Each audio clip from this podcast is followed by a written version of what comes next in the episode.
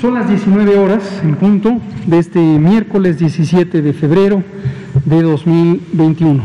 Estamos en el Palacio Nacional de México, en la Ciudad de México, y vamos a iniciar la conferencia de prensa diaria sobre COVID-19, la pandemia causada por el coronavirus SARS-CoV-2.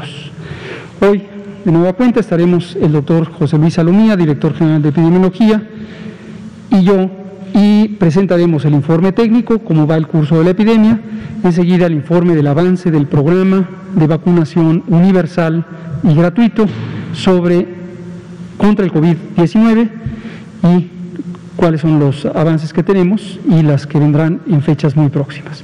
Le pido al doctor Alomía si es tan amable de presentar. Con mucho gusto, señor secretario. Muy buenas tardes con todas las personas aquí presentes, así también como las que nos sintonizan a través de los diferentes medios. Vamos a iniciar con la actualización del comportamiento epidémico de la COVID-19 en México. Para el día de hoy, en base al CISBER, nuestro sistema informático que recaba la notificación de las 32 entidades federativas, estimamos más de 2.208.000 personas que son casos ya confirmados de el COVID-19 y está precisamente representados y distribuidos por semana epidemiológica, semana en la que iniciaron con los signos y síntomas de su enfermedad en la línea de color azul que vemos en la parte superior. Continuamos con este descenso, todos los días estamos actualizando sobre todo el descenso que se está produciendo entre, en las últimas dos semanas graficadas, es decir, entre la 4 y la 5 que para el día de hoy se mantiene todavía en menos 22%, recordando que estamos a mitad de semana y tendremos algunos días en donde todavía esto pueda tener cierta reducción, aunque la tendencia que vemos no solamente para estas dos semanas, sino la que vemos viendo desde prácticamente ya cuatro semanas consecutivas, pues ha sido bastante clara en, en relación a esta reducción que se continúa dando en todo el territorio nacional. Cuando se revisan las gráficas por cada una de las entidades federativas, vemos también reflejada para cada una de ellas, en algunas con mayor eh, magnitud, en algunas con menor, pero prácticamente en casi todas esta disminución. Así también graficamos en la curva verde las personas que se han ido recuperando, 1.571.071 se estiman ya para el día de hoy, recordando que eh, la COVID es una enfermedad que puede producir manifestaciones clínicas eh, leves que permiten a la persona cursar con su recuperación o su tratamiento en su domicilio, es decir, de manera ambulatoria, pero también tenemos obviamente el grupo de personas, sobre todo aquellas que tienen alguna comorbilidad o factor de riesgo asociado a las complicaciones de COVID, que precisamente desarrollan COVID grave, COVID crítico y a consecuencia de estas mismas complicaciones, lamentablemente un grupo de ellas termina falleciendo. Al día de hoy, 177.061 son las personas que han tenido este desenlace. el indicador de casos activos estimados se mantiene, continúa en este 3%, que vemos ya desde hace al menos eh, dos semanas, 56.545 son las personas que iniciaron con signos y síntomas en las últimas eh, dos semanas, 14 días, y por lo tanto representan esta actividad epidémica para efectos del comportamiento epidémico en México. Vemos también eh, en comparativo al día de hoy estamos prácticamente ya por llegar a los 100.000 esquemas completos de vacunación, exactamente 99.666, que son el número de personas que hasta el momento han recibido ya las dos dosis de la vacuna y que por lo tanto se espera se pueda obtener la efectividad que está reportada, en este caso para la vacuna Pfizer BioNTech, que es la que ha estado cubriendo ya estas segundas dosis. Si vemos la siguiente diapositiva, Continuamos observando el comportamiento de las personas hospitalizadas. Eh, vemos cómo hay una congruencia en relación a la carga de enfermedad, es decir, a todas aquellas personas que enferman de manera leve o grave. Aquí obviamente tenemos específicamente a las personas que enferman de manera eh, grave y que por el simple hecho de desarrollar el síndrome COVID grave, que es el síndrome de infección respiratoria aguda grave, IRAG, por eso este nombre de, de IRAG, pues requieren una valoración más especializada y en el caso de las personas que están aquí graficadas requieren de hospitalizarse, de tomar una cama ya sea general o ya sea con ventilador, dependiendo obviamente del estado clínico en el que se encuentren, independientemente de si, es o no un caso confirmado, eh, independientemente de si se le tomó o no se le tomó una prueba de laboratorio. Aquí entran todas las personas que solamente por el simple hecho de presentar una IRAG requieren de la hospitalización. Entonces nos ayuda precisamente, es otro, otro componente de la vigilancia epidemiológica que nos ayuda a contrastar y en este caso nos evidencia la congruencia que hay con el comportamiento epidémico que estamos viendo en las últimas semanas. La ocupación nacional para ambas camas, 39%, se mantiene igual a las últimas 24 horas. Si vemos la siguiente, enfocamos en las camas IRAG eh, general para los pacientes graves de la enfermedad. Continuamos sin entidades federativas que tengan 70% o más de ocupación. Solamente cuatro entidades para el día de hoy están entre este rango, entre un 69 y 50 eh, por ciento. La Ciudad de México ya alcanzando, decíamos desde ayer, un 65% de haber estado prácticamente en 95% hace tres semanas y el 88% de las entidades federativas, es decir, 28 de ellas, tienen menos del 50% de ocupación, es decir, más de la mitad de este tipo de camas disponibles, que en todo México suman 19.733 y nos continúan dando este porcentaje nacional de ocupación para camas IRA general de 38%. Si vemos la siguiente diapositiva, aquí se focaliza en las camas con ventilador para los pacientes más críticos. También seguimos teniendo esta estabilidad en un 41 a nivel nacional, que representan 6.889 camas disponibles con ventilador para los pacientes más críticos. Como pueden ver, tampoco ya tenemos algunos días que no tenemos ninguna entidad que tenga 70% mm, o más de ocupación en este tipo de camas. Son cuatro las entidades que están entre el 69 y el 50, dos de ellas prácticamente ya pegadas al 50% y a lo mejor en próximos días pudieran dejar este rango. Y nuevamente 88%, es decir, 28 entidades federativas con solo el 50% de ocupación o menos, algunas de ellas como lo sabemos, Campeche, Chiapas, eh, Quintana Roo, con disponibilidades que inclusive están cercas o superiores al 90% de sus camas de sus camas disponibles. Vamos a seguir en siguientes días actualizando y revisando esta información. Hasta aquí este punto. Gracias, doctora Lumía. Veamos la vacunación. Recordatorios que seguiremos haciendo hasta que todo el mundo tenga perfectamente claro el proceso del programa de vacunación o el Plan Nacional de Vacunación contra el virus SARS-CoV-2 para prevenir COVID-19. El programa se presentó públicamente el 8 de diciembre de 2020 en la conferencia matutina. El programa es producto de un análisis científico y técnico y las recomendaciones que hizo en su momento el Grupo Técnico Asesor de Vacunación. No todo lo que está contenido en el plan es directamente emanado de las recomendaciones del Grupo Técnico Asesor, pero son el punto de partida. Posteriormente, el Gobierno de México, en uso de sus facultades, ha hecho las adaptaciones de aplicación de acuerdo a distintos criterios que aquí hemos comentado. El programa tiene cinco etapas claramente definidas, donde la primera es la prioridad de vacunar al personal de salud que trabaja en las unidades COVID, tanto hospitales como consultorios como atención prehospitalaria. Sector público, sector privado. Este primer segmento o etapa ha sido a cargo eh, de las unidades de vacunación que utilizan la vacuna de Pfizer BioNTech. Desde el domingo próximo pasado, el domingo 14 de febrero, tuvimos ya acceso a la vacuna de Astra, 870 mil dosis, y dado que es una vacuna que no requiere ultracongelación, nos permitió arrancar la etapa 2, que de acuerdo al calendario correspondía entrecruzarse con la etapa 1 y tal como se planeó empezó a ocurrir. Se está vacunando a personas adultas mayores. Hay un pequeño componente que tiene que ver con el tercer eje de priorización, que es el uso de la vacuna de acuerdo a las condiciones epidemiológicas del país, en este caso la oportunidad de activar distintos elementos de la vida pública que son de alto interés estratégico, como el derecho a la educación en nuestro país. Y por eso, aprovechando la realidad epidemiológica de que el estado de Campeche durante cuatro meses consecutivos se había mantenido con mínima actividad epidémica, se inició la vacunación del personal educativo por el momento solo en el estado de Campeche.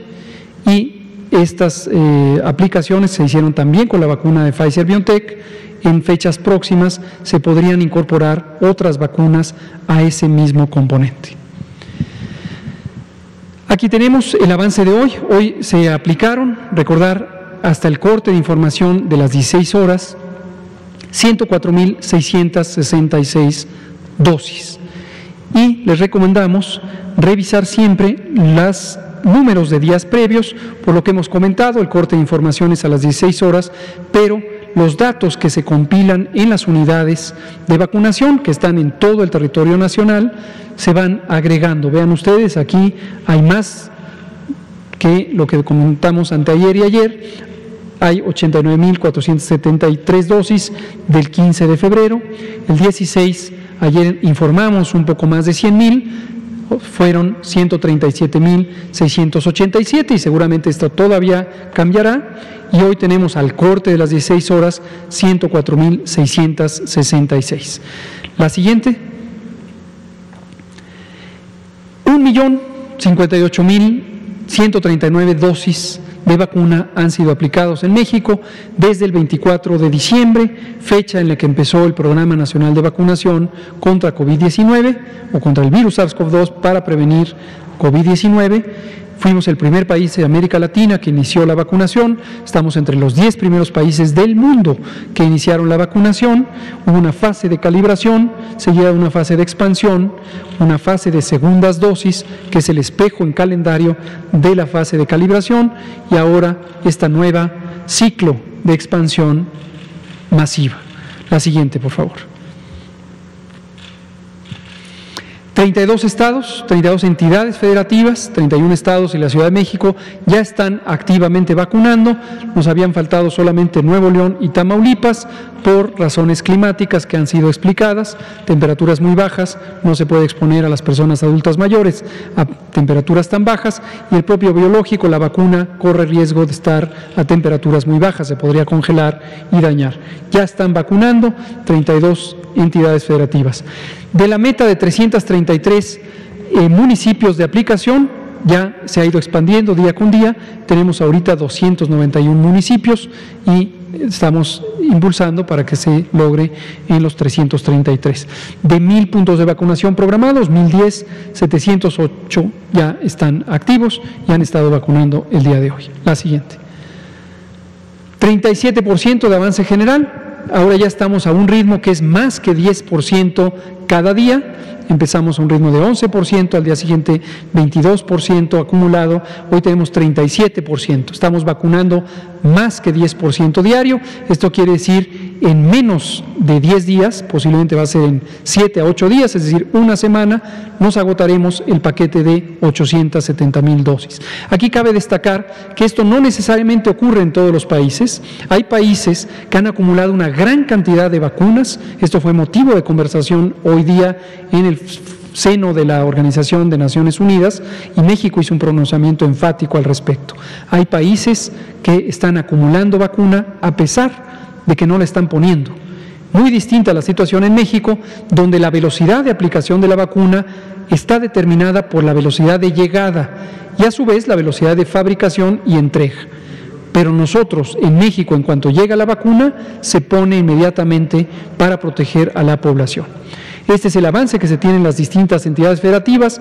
En algunas se ha tenido mayor capacidad operativa, como es la Ciudad de México, que está ya al 90%, casi 89% de el uso de la dotación que le tocó. Ahora, ¿de qué depende lo que le tocó?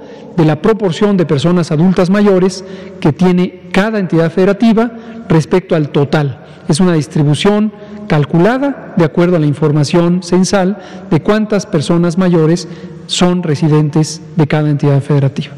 Y se distribuyó equitativamente usando ese criterio en las 32 entidades federativas.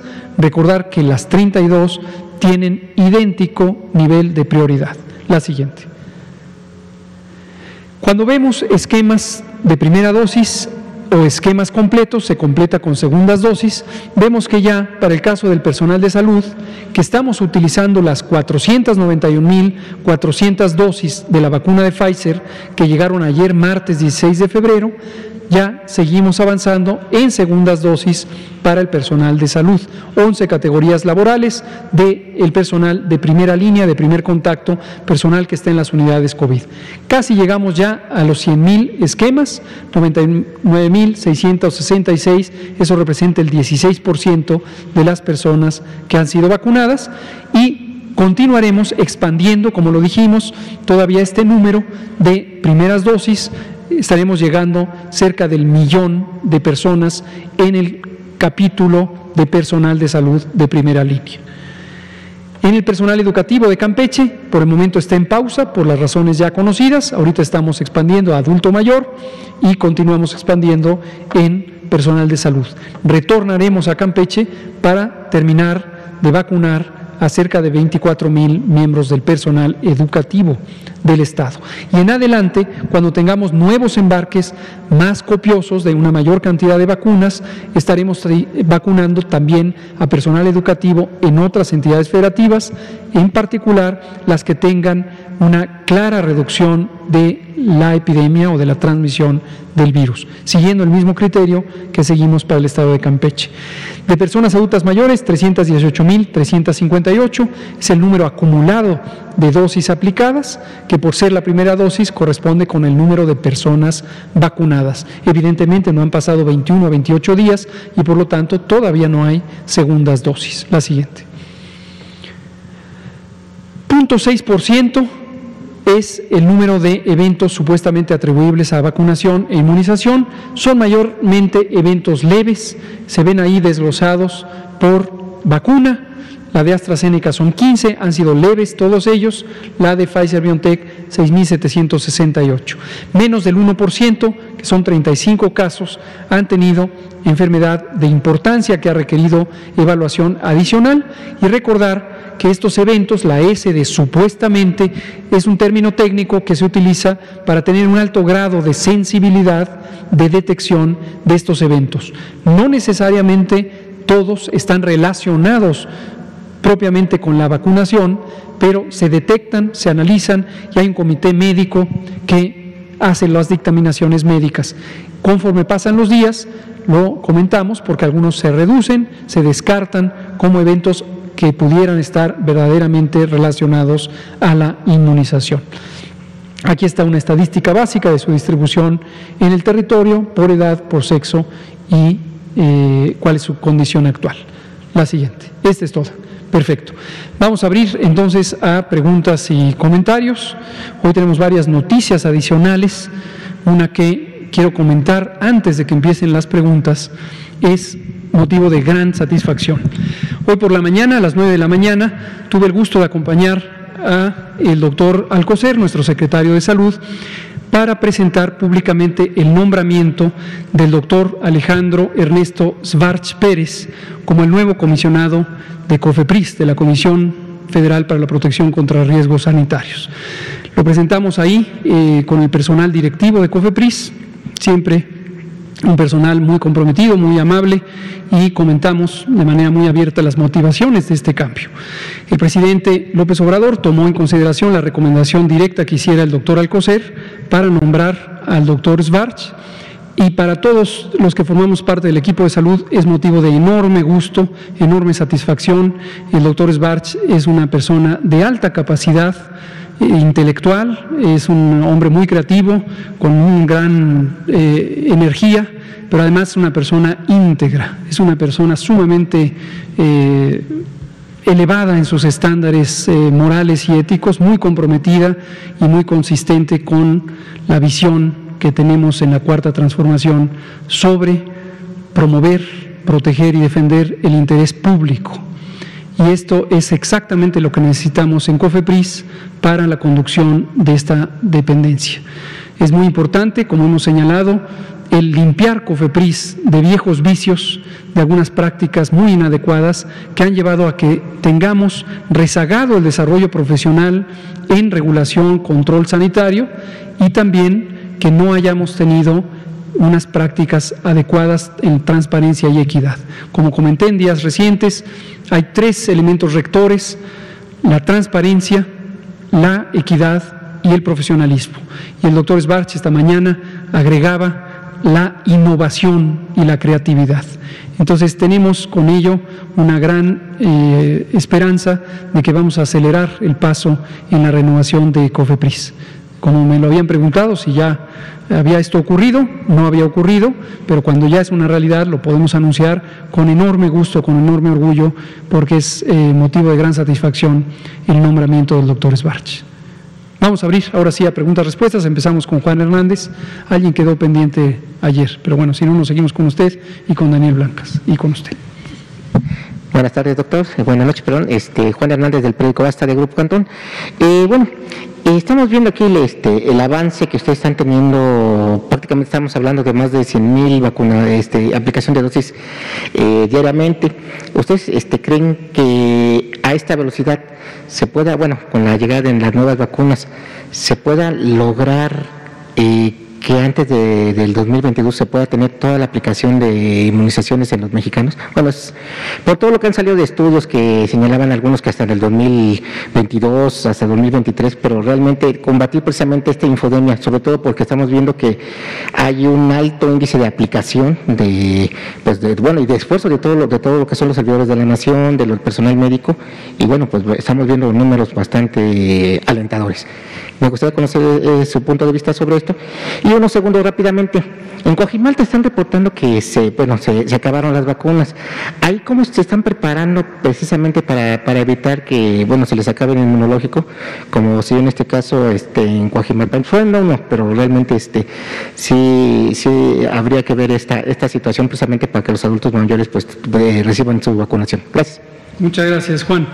Eh, sí, efectivamente, parte de la infodemia, parte de esta deliberada campaña de resistencia a la salud pública que tienen algunos pequeños segmentos de la población, claramente eh, identificables relacionados a grupos de interés, grupos de privilegio, algunos insertados en, las redes sociales, otros vinculados con medios de comunicación eh, de gran alcance a nivel nacional eh, insisten en ver el lado oscuro de las cosas e insisten en eh, distorsionar lo que ocurre. Eh, han aparecido incluso cálculos sobre que para los distintos países cuánto se llevaría en tiempo para alcanzar el punto de inmunidad de rebaño. Recordar que la inmunidad de rebaño es una variable, una condición natural que ocurre en las epidemias, por la cual cuando se llega a una proporción definida, de personas inmunes, las epidemias cesan a pesar de que no toda la población sea inmune.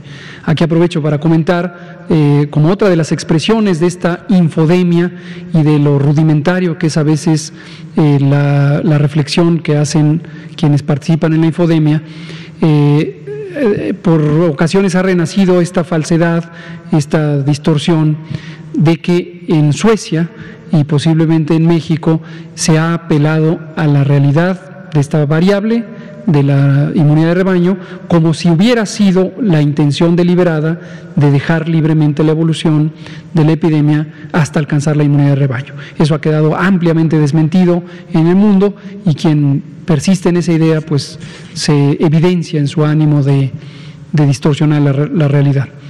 Pero sobre el tiempo que llevaría llegar a, a la cobertura suficiente, cobertura efectiva como se llama, depende de la velocidad a la que se fabriquen y se presenten las vacunas.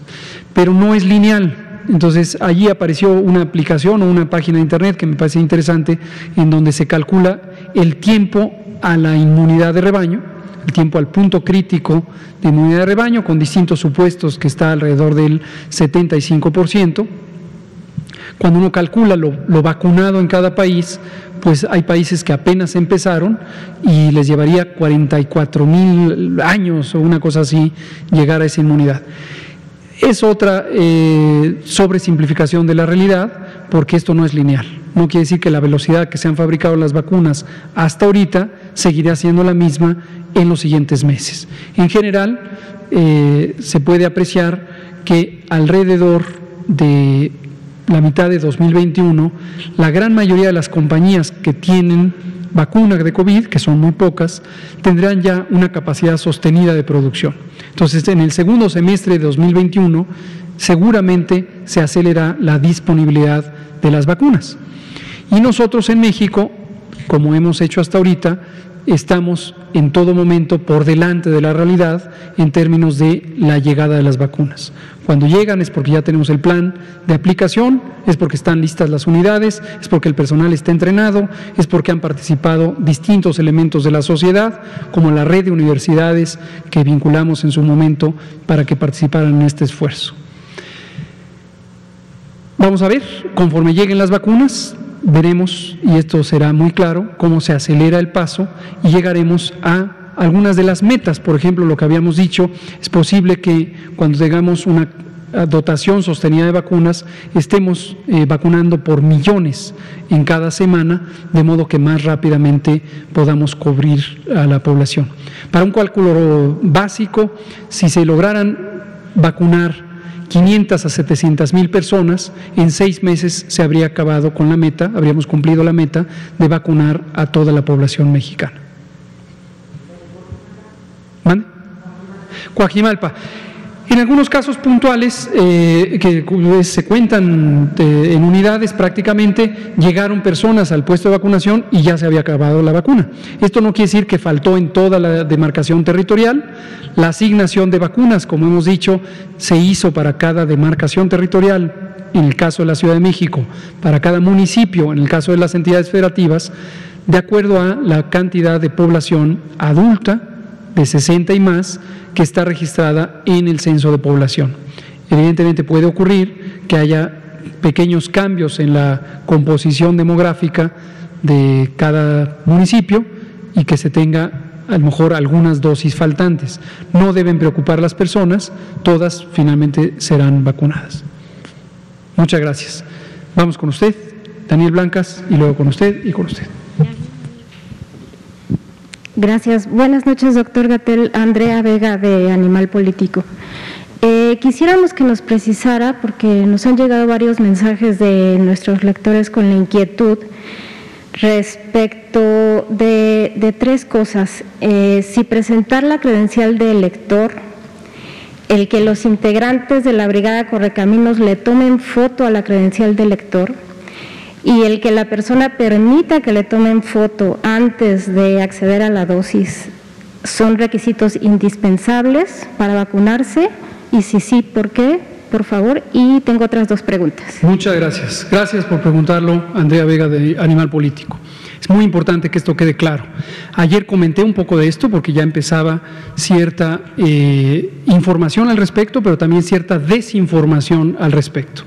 Seamos muy claros y es muy importante que la población lo sepa. Es indispensable que las personas queden registradas porque se necesita dar seguimiento a ellas. El primer seguimiento es para poner la segunda dosis.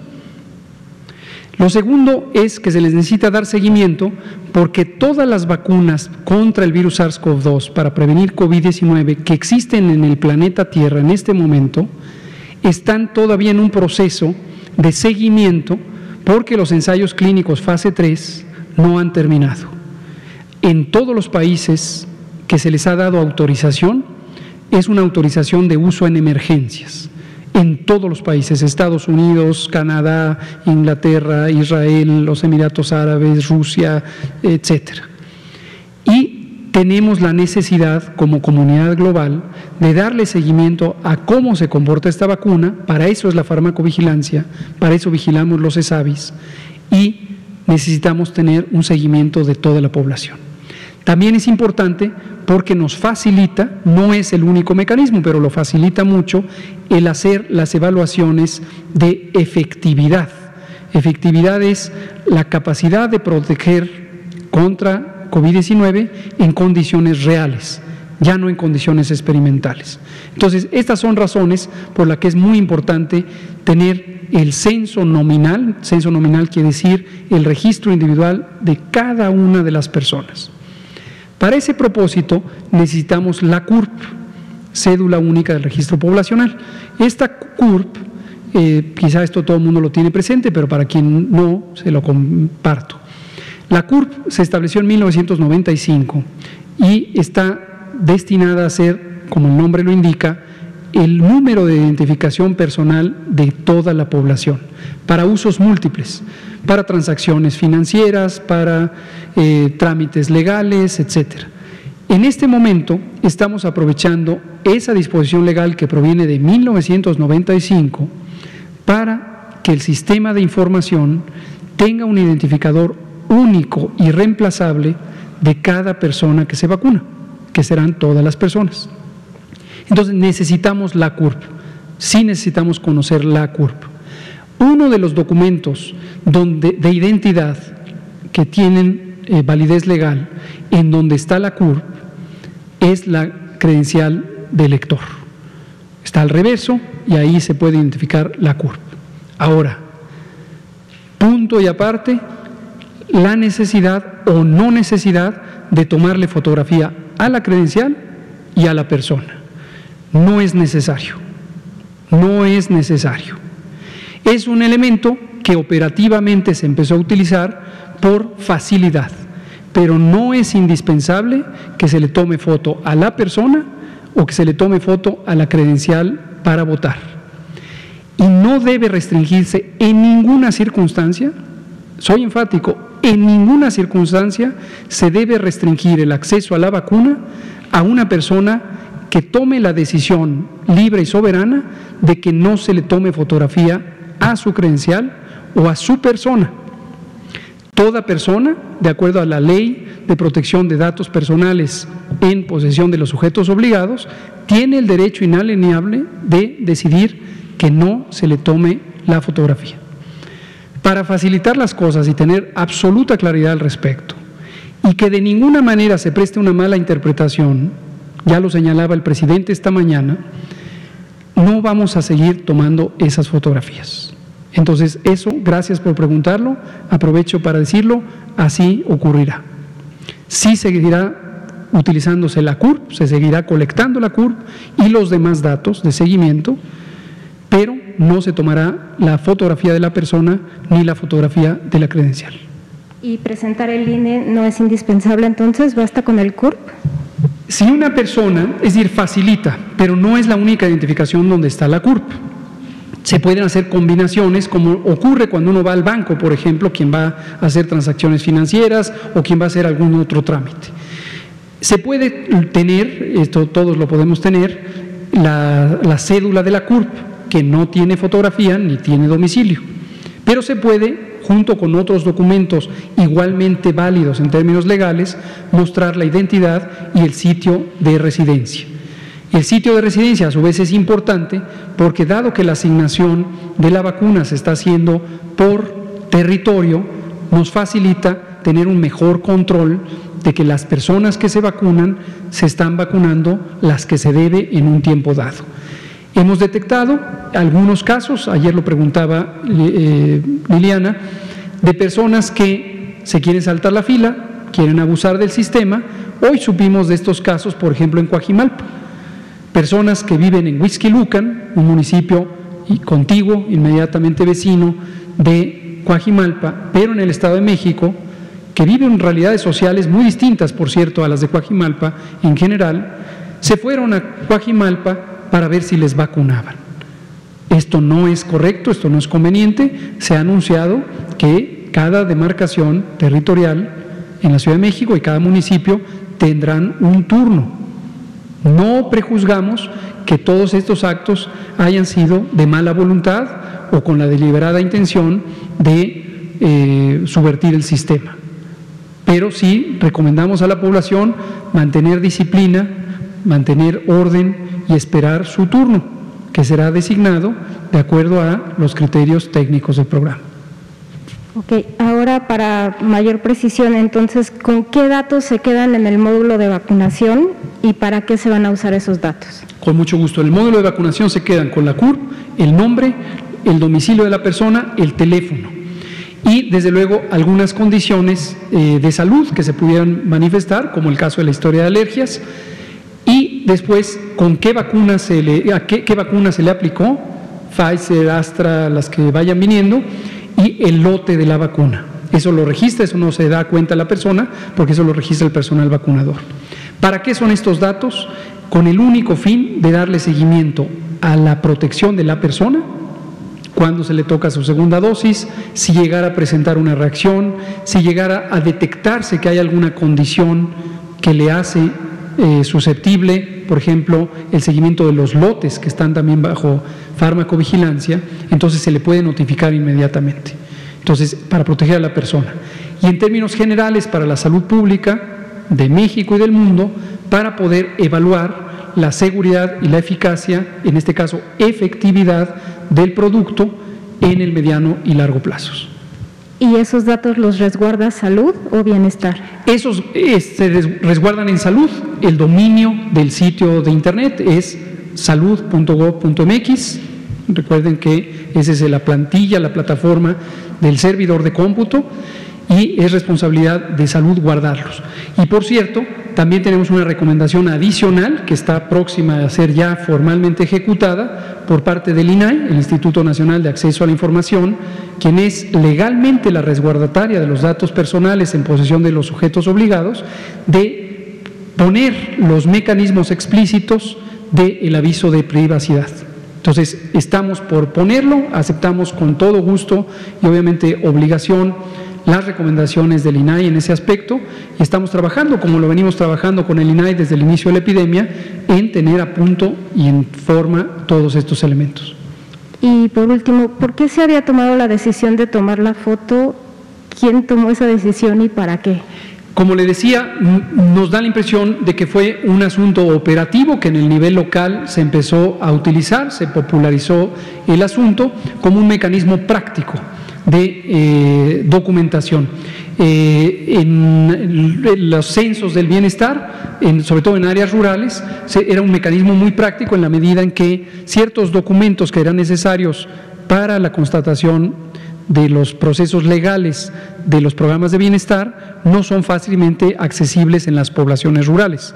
Por ejemplo, no es fácilmente accesible tener fotocopias de un comprobante de domicilio o de una identidad, eh, identificación de la persona. Entonces, la costumbre de esto en el ámbito rural llevó a que se empezara a utilizar sin reparar en los elementos que hoy estamos tomando muy en cuenta en ese sentido. Entonces, hemos conversado al interior de los equipos para que procedamos en ese sentido. Muchas gracias, Andrea, por preguntarlo. Daniel Blancas, Crónica. Sí, buenas tardes, buenas noches a todos. Daniel Blancas de Crónica. Tengo dos preguntas, doctor. Eh, le comparto pues algunas historias entrañables que conté respecto a ancianos que viven en soledad. Según el INEGI hay alrededor de 11.000 ancianos en el país que viven solos y pues la idea fue contar cómo eh, vivían la pandemia solos. Este, digamos, este punto de partida me llevó a otro tema, ahora que está la vacunación, respecto a qué va a pasar, por ejemplo, con esos ancianos que están solos. Y un elemento más, eh, los que están postrados, los que están en cama, los que están enfermos, los que no tienen capacidad de movimiento. Eh, chequé datos, eh, los disponibles en el INAPAN, en el propio INEGI, eh, me basé también mucho en los datos de, de, la encuesta previa que hizo la Secretaría del Bienestar, estas llamadas telefónicas para tener un poquito más el pulso de cuántos ancianos en el país pudieran estar en esta condición de, de enfermedad postrados en cama.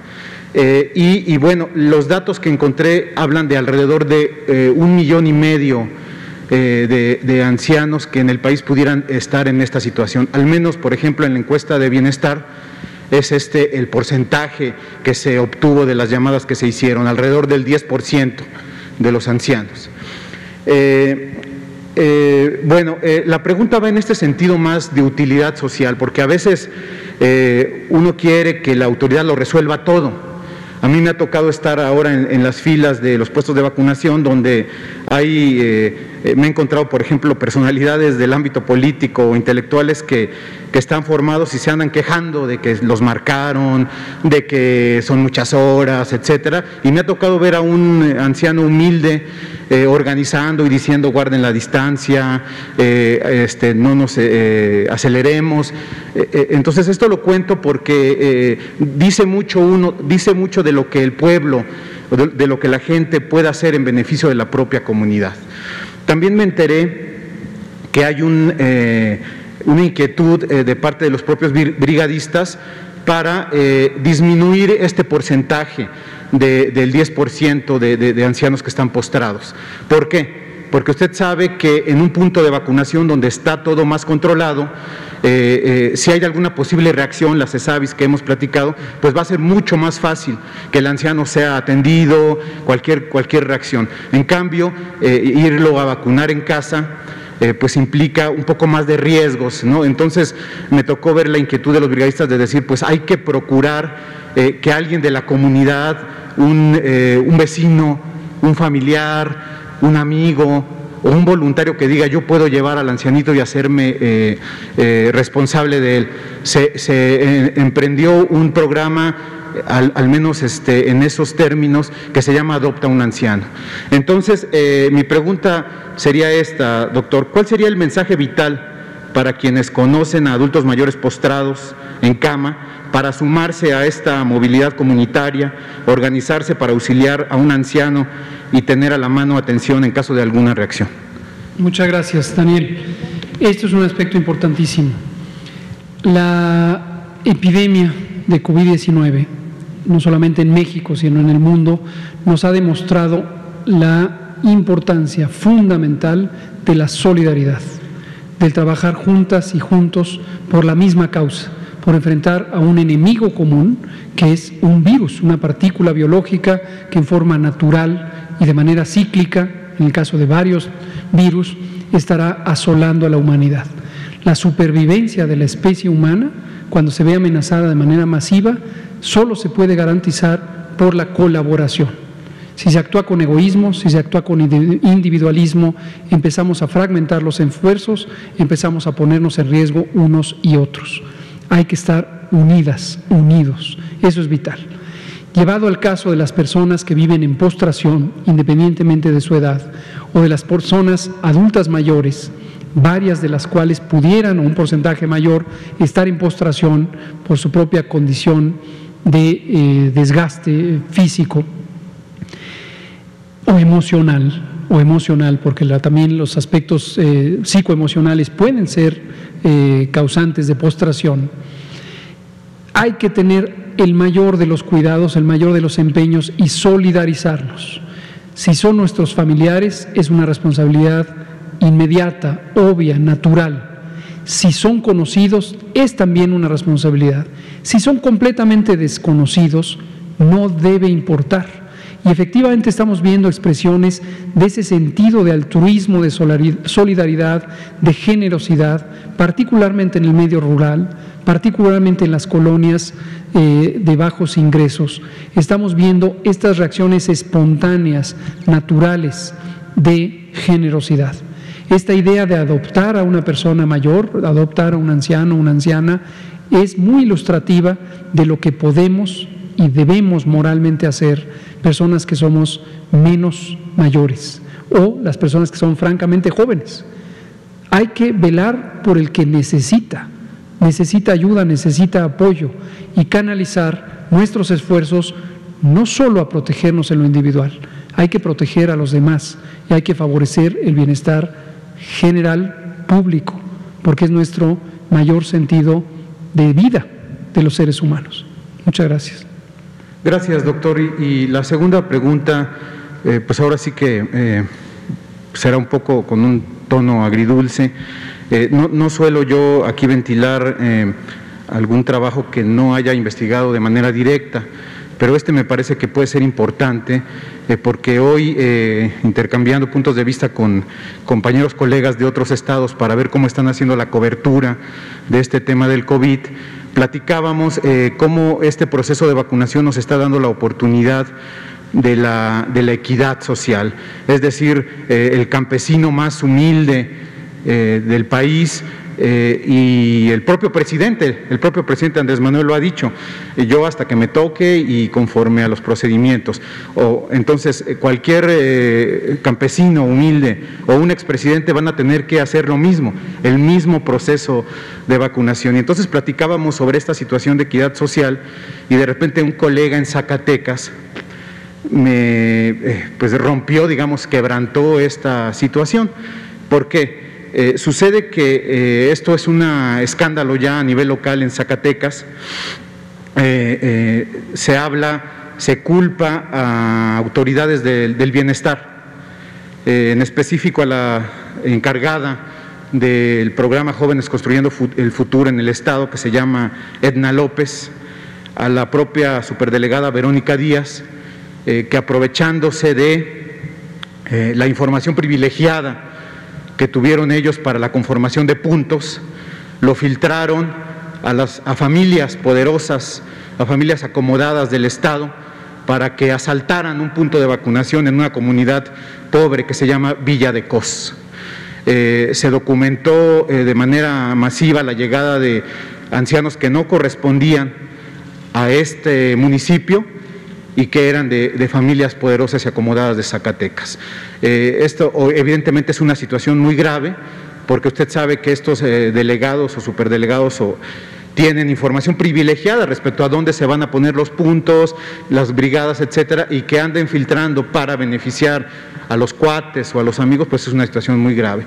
Entonces, eh, la pregunta es, ¿qué hará el gobierno federal o qué dice el gobierno federal de manera enfática a cualquier funcionario que teniendo información privilegiada la use para beneficio de unos cuantos.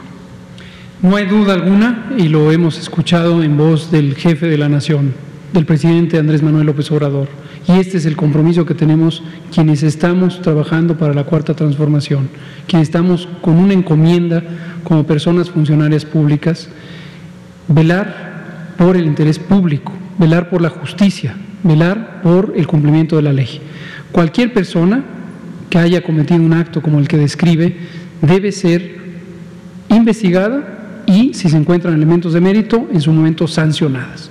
No me puedo pronunciar sobre el hecho mismo, porque evidentemente yo no tengo evidencia al respecto, pero si esto ocurrió así, independientemente de quiénes sean las personas, están cometiendo una falta a la moral pública y obviamente si son personas funcionarias públicas están quebrantando los códigos de ética de la función pública. Entonces, no es aceptable, no es la posición del Gobierno de México, por supuesto que es algo reprobable porque está atentando contra el interés público. Eh, eh, ya lo dice usted, se va a investigar, evidentemente se tiene que investigar y llegar a las últimas consecuencias. No me gustaría personalizar aquí eh, y, bueno, ya tendrán los causas legales que decir si hubo, si no, etcétera. Pero como un mensaje contundente, nadie que tenga información, nadie que tenga información privilegiada respecto a los puntos y respecto a las brigadas debe filtrarla a, sus amigos o a sus cuates. Por supuesto, es una responsabilidad de toda persona que tenga en su posesión datos de interés público, conservarlos para los fines que fueron compilados esos datos. En este caso se trata de un programa público, de un programa de gobierno que nos pertenece a todas y todos los mexicanos. La responsabilidad de los funcionarios públicos es hacer un uso cuidadoso de la información y de todos los bienes relacionados con el programa público, este o cualquier otro. Entonces, en ninguna circunstancia se debe exponer esa información a quien no está facultado, capacitado y adquiriendo responsabilidades para el buen uso de esa información. Por eso, eh, esto que usted platicaba de las credenciales o de algún documento que traiga eh, eh, la dirección, ¿no? Para que efectivamente se, sea, rigorista en este sentido y no se permita que otras personas que no son del municipio o que vienen de otros lados se vacunen en donde no les corresponde. Es correcto, así es que debemos todos mantener orden, el gobierno, quien somos funcionarios de gobierno, ayudar a mantener ese orden y en general la sociedad tomando conciencia de que si tomamos cuidado de que los demás ejerzan el derecho al que tienen es también tener cuidado de que uno pueda ejercer su derecho. Y hay que esperar turnos. Si tuviéramos un conjunto infinito o completo de vacunas el mismo día y tuviéramos la capacidad de ponerlas todas al mismo tiempo, pues este problema se acabaría. Pero ahorita, en estos momentos en donde existe ansiedad, existe una legítima preocupación de las personas por su salud o las de sus personas queridas, pues se dan estos actos que revelan los límites de la, de la solidaridad humana cuando se ven con otros ojos. Muchas gracias. Muchas gracias. Usted, por favor. Buenas noches, subsecretario director. Eh, Diana Benítez, de Diario 24 Horas. Eh, más que nada es una pregunta de un poco un tema administrativo. Eh, bueno, no está el secretario, pero quisiera preguntarle sobre un tema que publicamos hoy respecto de que la Secretaría de Salud firma un contrato con una empresa privada de seguridad para la seguridad de hospitales y otras dependencias de la Secretaría de Salud. ¿Por qué se eligió a la iniciativa privada y no el Servicio de Protección Federal, como había comentado el presidente López Obrador? No tengo la menor idea. Sí vi su nota, me llamó la atención. No es algo que esté en mi tramo de control, no es algo tampoco necesariamente que esté en el tramo de control directo del secretario, pero es una reflexión interesante. Vamos a ver si hay algo que preocupe en ese sentido eh, y seguramente si lo es, lo daremos a conocer. Entonces, ¿sí habría el compromiso para justificar por qué elegir a la iniciativa privada? Porque son tres años y 385 millones de pesos. No, no, no, confunda las cosas. hacer contratos con entidades privadas para distintos servicios no es ninguna falta, ni tenemos por qué justificar nada ante nadie, excepto tener a disposición la información de uso público, como corresponde a toda la información pública que tiene el gobierno. No tenemos por qué andar proactivamente justificando actos que son completamente apegados a la ley. Claro, pero en el sentido de que el presidente recomendó... Su nota, su nota del periódico 24 horas parece apuntar, como ocurre a veces con las notas periodísticas, y qué bueno que cumplan esa función, preocupaciones sobre un elemento que puede ser de interés público porque pudiera existir una legítima duda sobre la probidad o falta de ella en un acto administrativo. En ese sentido nos interesa como dice el presidente y como nos encanta decirlo a todos, transparencia plena. Entonces, con mucho gusto yo me comprometo a que tengamos esta información accesible y que aquí, o si nos da la oportunidad el presidente en la conferencia matutina, comentemos sobre ese asunto. Gracias. Gracias. Natalia Vitela, Diario Reforma. Gracias, doctor. Buenas noches.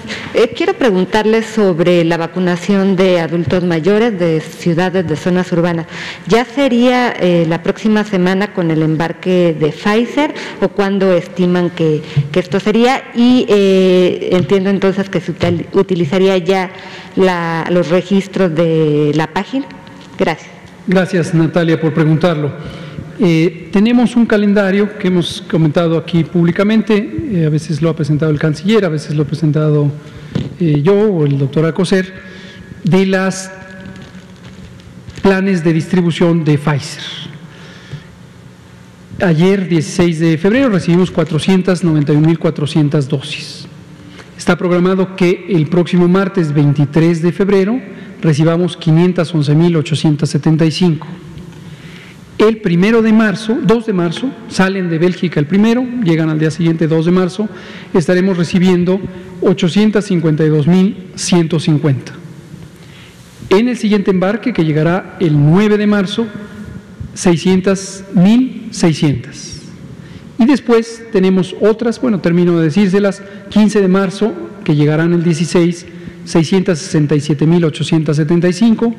23 de marzo 658.125 y 30 de marzo 632.775. Aprovecho para comentar lo que habíamos platicado antes. Esto ya, estos embarques grandes, como el del que llegará aquí el 2 de marzo, ya subsanan el vacío que hubo de distribución durante las tres semanas en que se estuvo ampliando la planta de Pfizer en Bélgica.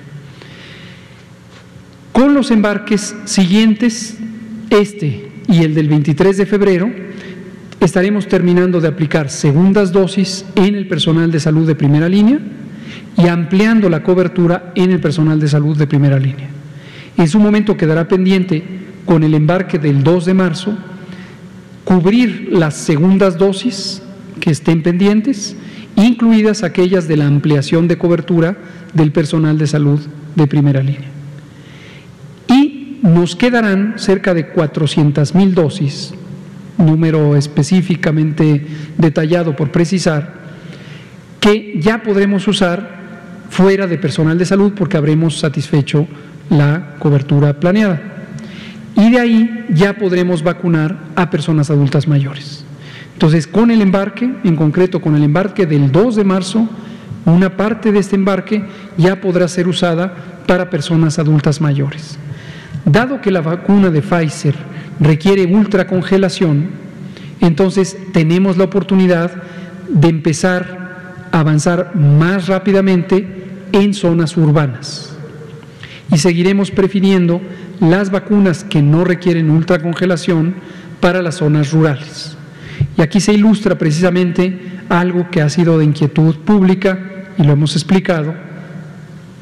La decisión logística, operativa, de dónde se pone la vacuna, si en lo rural o lo urbano, no solo depende de los planes generales, que desde luego toman muy en cuenta la realidad epidemiológica, como la intensidad de la epidemia, la carga de mortalidad, la carga de hospitalización o la letalidad de los casos, como lo explicamos ayer, también toman en cuenta la realidad operativa. Es mucho más conveniente poner una vacuna que no requiere ultracongelación en el medio rural que en el medio urbano. Desde luego, llegado el momento, si no se ha recibido una dotación de una vacuna que no requiere ultracongelación, y necesitamos seguir avanzando en el medio rural, echaremos mano de las vacunas que sí requieran ultracongelación. Y aquí aprovecho para comentarles una buena noticia. Hoy recibimos ya la factura de Sputnik. Ayer me lo preguntaba Juan Hernández y Daniela Pastrana. Ya la recibimos, hoy recibimos la factura, tanto la factura global, que es por 12, 12 millones de esquemas de tratamiento, es decir, de, precaución, de dos dosis, 12 millones, 24 millones de dosis, como la inmediata, que será de 200 mil dosis, y estamos tratando de lograr que lleguen este mismo sábado. Entonces, es posible que este sábado la siguiente vacuna que haya en México sea Sputnik V. Entonces, estaremos trabajando en ello y seguiremos informando, como siempre, paso a paso, lo que se logre si lo logramos, el sábado tendríamos Sputnik V. Mañana tenemos reunión del grupo de trabajo con el propio presidente y haremos los planes específicos de dónde utilizaríamos estas 200 mil dosis iniciales. Gracias, Natalia. Usted, por favor. Buenas noches, doctores. Gerardo Suárez, el Heraldo de México. Sobre el cambio en COFEPRIS, preguntarle... Eh, ¿En qué términos se va el doctor José Novelo? ¿Le pidieron la renuncia o cuál fue el, eh, tema también de, su salida? ¿Y eh, cuál es la principal encomienda o la primera encomienda que tiene el, doctor Sbarch a su llegada? Porque pues usted bien ahorita ha dado muchos detalles sobre las distintas vacunas que, que hay que adquirir, que tienen que llegar a nuestro país y en ese sentido pues va también la pregunta. Gracias. Con mucho gusto y es muy oportuna porque antes de que se acabe el tiempo de la conferencia vamos a hacer también una alerta que ya hizo COBEPRIS y es la primera alerta que hace el doctor Sbarch. Respecto al doctor Novelo, merece todo nuestro respeto, toda nuestra consideración. Eh, tuvo una condición de salud y él mismo, el momento de su recuperación, eh, calculó que podía restablecerse en sus funciones, no fue posible y entonces necesita un tiempo más de recuperación y esa es una de las motivaciones fundamentales. Respecto al doctor Sbarch, eh, una de sus primeras acciones inmediatas fue hoy emitir una alerta por una operación clandestina de uso de una supuesta vacuna de Pfizer BioNTech. Tenemos la evidencia directa que sugiere que es una vacuna fraudulenta, no es la de Pfizer BioNTech. Tenemos confirmación verbal por parte de Pfizer México de que nadie en México ha comprado vacuna de Pfizer que no sea el gobierno de México. Entonces esto nos da tranquilidad de saber que es una presunta operación con un producto clandestino, un producto falsificado, pero además clandestina porque es un intento de fraude. Se les vendió hasta por 40 mil pesos a las personas, esto ocurrió en el estado de Nuevo León, a las personas que se estaba poniendo esta vacuna. Muy oportunamente nos alertó el gobierno del Estado de Nuevo León, le agradecemos al gobernador Jaime Rodríguez Calderón y también al secretario de Salud Manuel de la O que nos alertaron sobre esta situación y estamos trabajando coordinadamente gobierno local y gobierno federal por investigar qué tan extenso y profundo es este fraude. Por lo demás, el doctor Esbarch retoma el programa de transformación de COFEPRIS, y los ejes, como ya los comenté, incluyen la modernización, la transparencia de los procesos, la equidad de trato en los sujetos regulados y en general tener una COFEPRIS más profesional y más eficiente. Solo si el, problema de salud del, del, doctor Novelo fue por COVID o por qué No, no tiene que ver con COVID, no tiene que ver con COVID. Muchas gracias, son las 20 horas con un minuto y aquí terminamos la conferencia. Muchas gracias.